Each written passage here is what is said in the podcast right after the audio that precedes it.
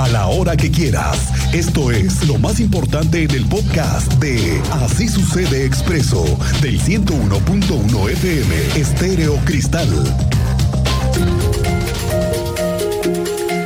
Bueno, vamos al tema de transporte público. ¿Se imagina identificar una ruta del transporte público a través de una app y que además esta app le otorgue gratuidad en el servicio de Wi-Fi al interior de un camión y saber con exactitud el tiempo de llegada de una parada? Pues todo esto podría ser un sueño ya no tan lejano para los usuarios del transporte público de Querétaro.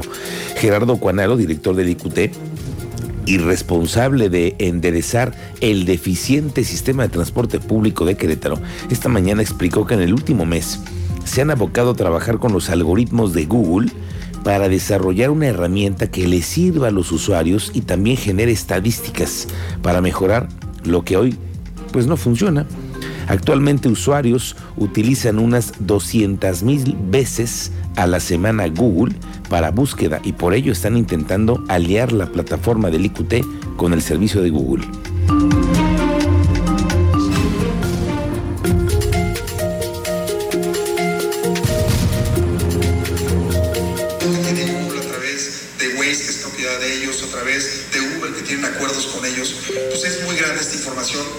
Algoritmo que ellos desarrollan para el cálculo de tiempo estimado de llegada son muy precisos. Incluso Google ha sido elegida como la plataforma líder del proyecto, pues es la que tiene el mayor desarrollo de tecnología para temas de movilidad, no solamente en México, en todo el mundo.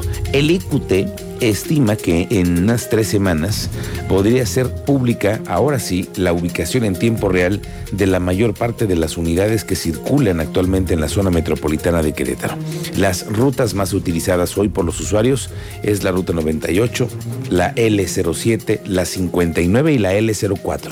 Y en los próximos dos meses estiman mejorar las frecuencias diarias. Cuanalo anunció que estudios que se han hecho demuestran la necesidad de intervenir al menos 11 rutas críticas para estandarizar las frecuencias y debido al impacto que pudiera tener en los usuarios, van a comenzar primero por modificar una a una para no hacer un escándalo. Esto va a ser una a una en las rutas más críticas que tiene hoy el IQT. Otro anuncio que dio el director es que cada unidad ahora va a contar con un código QR para que los usuarios accedan a formularios para denunciar cualquier irregularidad o deficiencia del servicio. Este QR, además, en breve, busca que los usuarios se conecten a una AP que le brinde gratis el servicio de datos durante su recorrido. Estos IQT, estos eh, logos de los QR van a estar afuera y van a estar adentro. Se trata de que el usuario, inmediatamente que ingreses al QR, te dé la posibilidad de entrar al Wi-Fi gratis en los camiones, en todos. Eso dicen, ¿verdad? Eso dice. ¿Sabrán todos el funcionamiento de un QR? Yo creo que sí, todos en la pandemia aprendimos a utilizar el QR para casi todo. Pues sí, se supone. Bueno. Eso, a eso se nos obligó la experiencia. Sí, se supone que ahora sí con esta app van a poder tener incluso acceso a datos. Bueno, sobre la concesión actual a la empresa móvil Crobús, el funcionario estimó que no han cumplido con los acuerdos recientes en más del 60%, así que si no mejoran, el tiempo estipulado, que es de tres meses, y la concesión está sujeta a una revisión. Nuevamente fue tajante y claro. La empresa que tiene la concesión necesita superar las expectativas que se tienen de ella porque no hay para dónde. En el último mes solo llegaron al 40% del cumplimiento de lo que el gobierno les está exigiendo, pero no han podido y corre el segundo mes que tienen de tres. Sobre esta posibilidad de echar atrás la concesión del transporte, como ya ha sucedido en otras partes del país, esto fue lo que contestó Es muy claro el planteamiento. Si no cumplen estos tres meses como se estableció, someteremos a revisión la concesión. Estamos este, listos, estamos preparados para tomar una decisión de esa naturaleza en las implicaciones que esto pueda tener, pero definitivamente hay una evaluación, hay un periodo de evaluación, hay un periodo con metas muy claras y metas muy establecidas y, al final de cuentas este, hay un criterio ya establecido de hacia dónde queremos ir. ¿Por qué ¿Por qué nosotros somos los portavoces? Por la sensibilidad que se tiene de parte del gobernador del instituto para ser transparentes con esto. Nos toca a nosotros decir lo que está en nuestra mesa y por supuesto que la empresa tendrá que ser responsable de poder decir lo que ellos, lo que creen convenientes. ¿no? Nosotros no podemos eh, pedirle a la empresa que esté aquí, porque es una empresa al final de cuentas, nosotros regulamos la parte de servicios, lo que nos corresponde, pero bueno, pues es una responsabilidad de la propia empresa eh, eh, decir lo que tenga que decir. Hay, hay, un acuerdo que se está transparentando en, en este momento y hay objetivos muy específicos que se tienen que cumplir. Hasta ahí el tema del transporte público. Bueno, con respecto a la normalización de actividades escolares en la telesecundaria, según las autoridades, este es el reporte. La secretaria de Educación Martelena Soto consideró que se deben reforzar los trabajos con el propósito de que los docentes conozcan mejor los protocolos para atender y resolver situaciones de bullying en las escuelas de Querétaro. Se deben reforzar las medidas y hablar de una capacitación para atender este tipo de, situaciones, las cuales tienen que ser reportadas primeramente y dar parte a la línea de emergencias como deben de ser, además de que el superior jerárquico conozca del hecho. Esto fue lo que estimó la secretaria de Educación.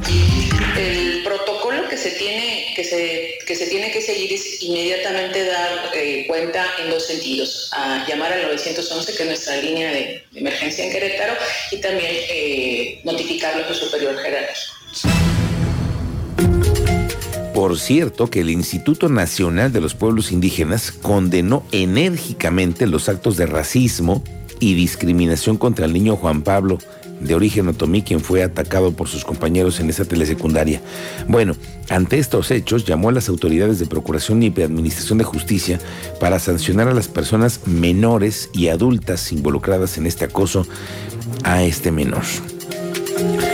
Bueno, pues Vamos al tema del parte de novedades que el teniente Mérida. Cuéntanos de lo que han hecho en el tema de antidoping a los custodios de los centros penitenciarios. Adelante, teniente, bienvenido. Buenas tardes. Gracias, Miguel Ángel. Muy buenas tardes. Buenas tardes a nuestro auditorio. En efecto, para platicarte que en días pasados se aplicaron antidoping a todos los elementos de la Comisión Estatal del Sistema Penitenciario de Querétaro y el 100% del personal resultó negativo. este resultado de las pruebas permitió conocer que el 100% del personal, al resultar negativo para el consumo de sustancia toxicológica, se prevé que siga implementando de manera preventiva. De esto les daremos más detalles más adelante. Y platicarles también en relación a Uber Moto, que ya está siendo utilizado en Querétaro el director del Instituto Queretano del Transporte señaló que no está regulado en el marco jurídico y que en caso de que se registrara algún accidente sería bajo responsabilidad del usuario.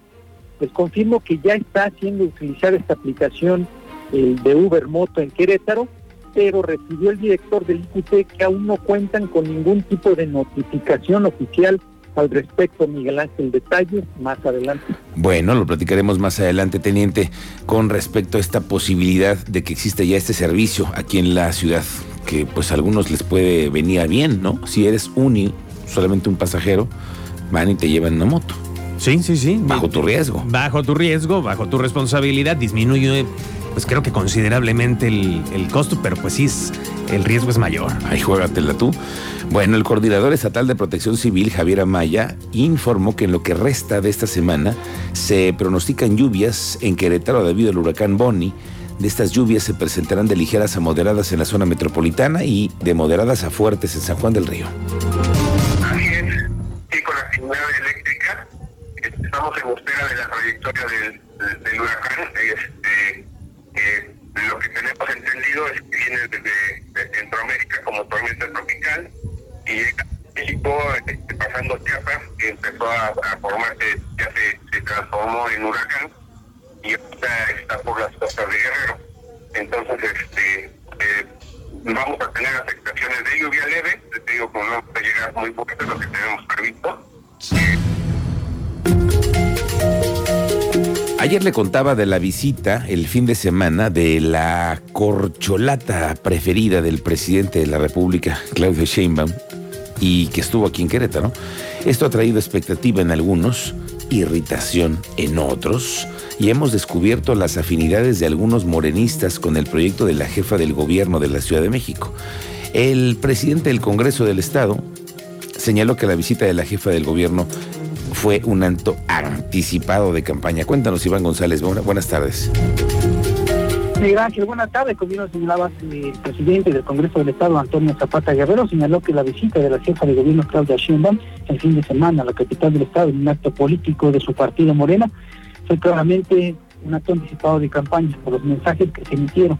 Serán, dijo, los partidos políticos, incluyendo el sur del PAN, quienes inician, si así lo consideran, las acciones legales correspondientes. Asimismo dijo que hoy la ley es clara para establecer los delitos electorales, se debe de respetar y hasta respetar. Escuchemos.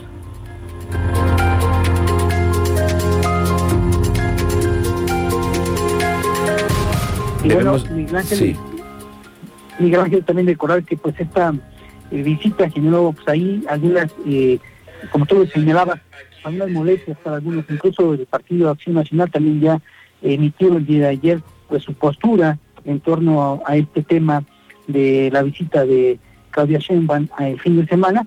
Y bueno señalaba que eh, cómo es posible que se pueda celebrar cuatro años de un gobierno de promesas incumplidas dijo la presidenta del PAN en Querétaro, Unión Mejía.